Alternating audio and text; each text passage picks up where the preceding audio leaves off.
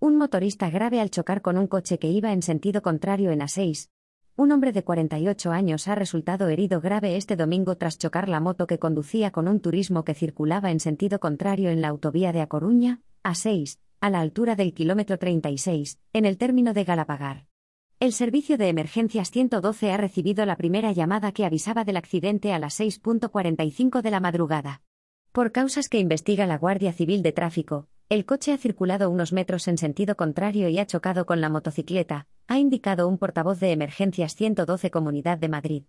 El motorista, que presentaba lesiones graves en la pierna izquierda, ha sido estabilizado por sanitarios del Summa 112 y trasladado en helicóptero al Hospital La Paz de Madrid.